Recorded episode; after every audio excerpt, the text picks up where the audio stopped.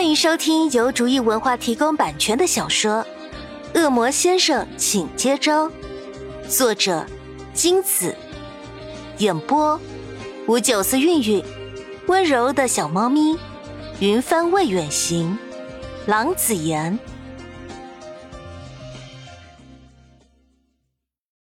第二十七章。唉，是啊，他们都说我们的教学太古板。不愿好好上郑老教授的讲座，在大礼堂闹着呢。训导主任一个头两个大的说：“这事儿要是弄不好，明年学校的学生人数不够，他的饭碗也就不用端了。”我这就去看看。潘夏即刻动身前往大礼堂，他能理解高材生们的心情。负责这次活动的老师全都年龄比自己大了二三十岁。年纪大了，思想是固执古板了些。还没走到大礼堂，就已经听到里面的起哄声。潘夏不紧不慢地走到礼堂门口，看见学生会会长那个老实人在讲台下急得团团转，周围没有一个老师或干事敢上台，都在台下干着急。偏偏校长在开会。潘夏踏上了礼堂临时搭建的小讲台。台下渐渐安静下来。台下坐着的学生们睁大眼睛，不敢置信的看着潘夏这个冷着脸、脸色意外有些苍白的学生会副会长。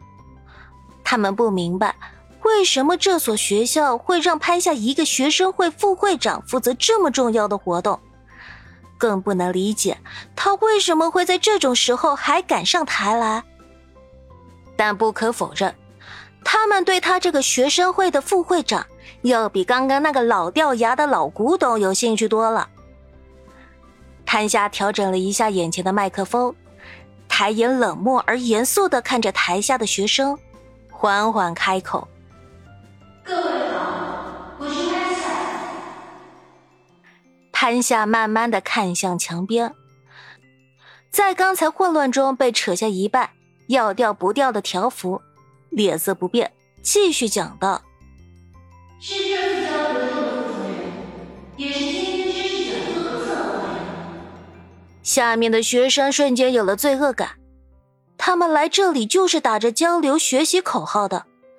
刚刚的闹剧虽然不过是随大众起哄而已，并不是故意捣乱，但在人家学校里起哄，还扯坏了人家的东西，就有点过分了。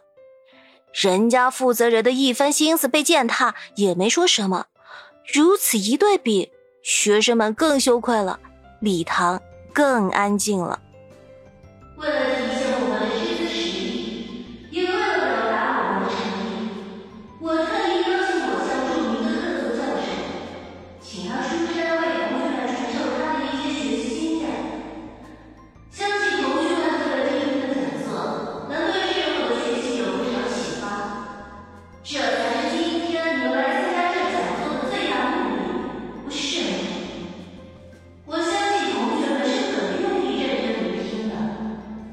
潘夏语调轻缓而低沉，让人信服。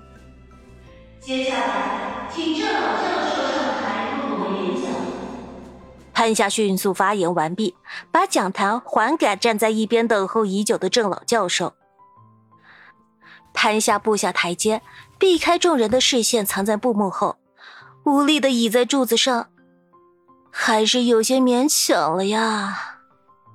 我说过多少次了，你受的伤累及心肺，切忌情绪波动过大，对心脏造成负荷。静心调养个一年半载的，才有可能痊愈。你不肯住院，现在又这么不爱惜自己。刚有点起色，就又出事了。你是想落下病根是不是啊？我就没见过像你这么不爱惜自己的人。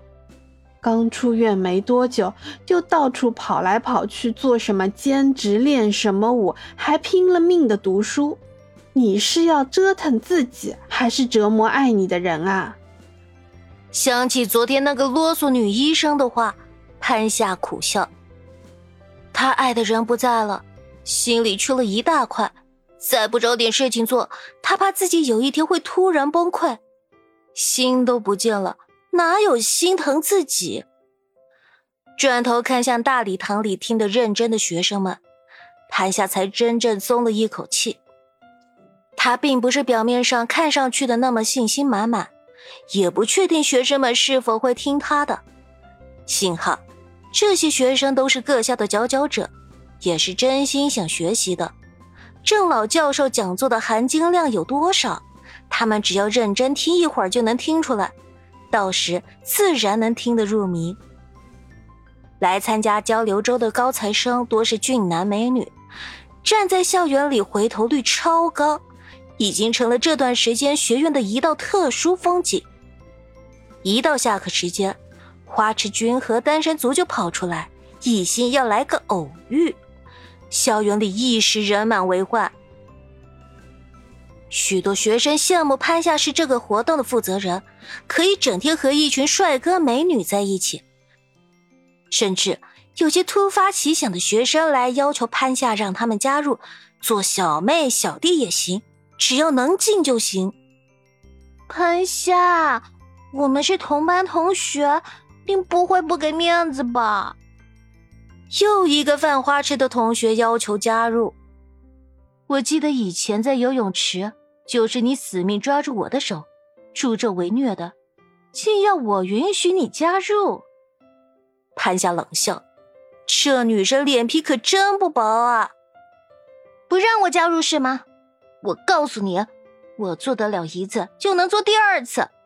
以前有名救你，现在我看还有谁能帮你？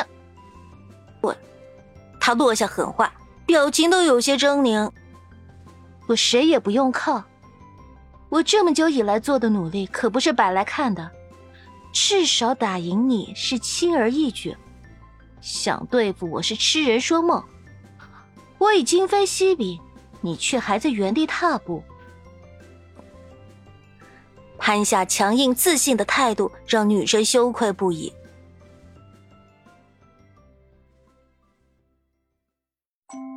本集播讲完毕，感谢您的收听。